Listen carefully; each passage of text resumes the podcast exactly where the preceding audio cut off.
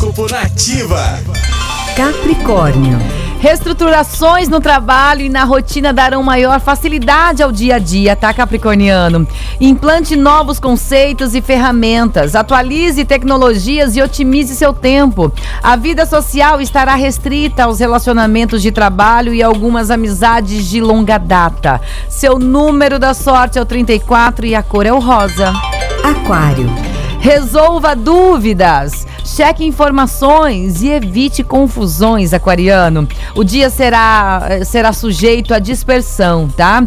E você terá melhores resultados se focar num assunto por vez. Criatividade em alta. Número da sorte é o 45 e a cor é o azul.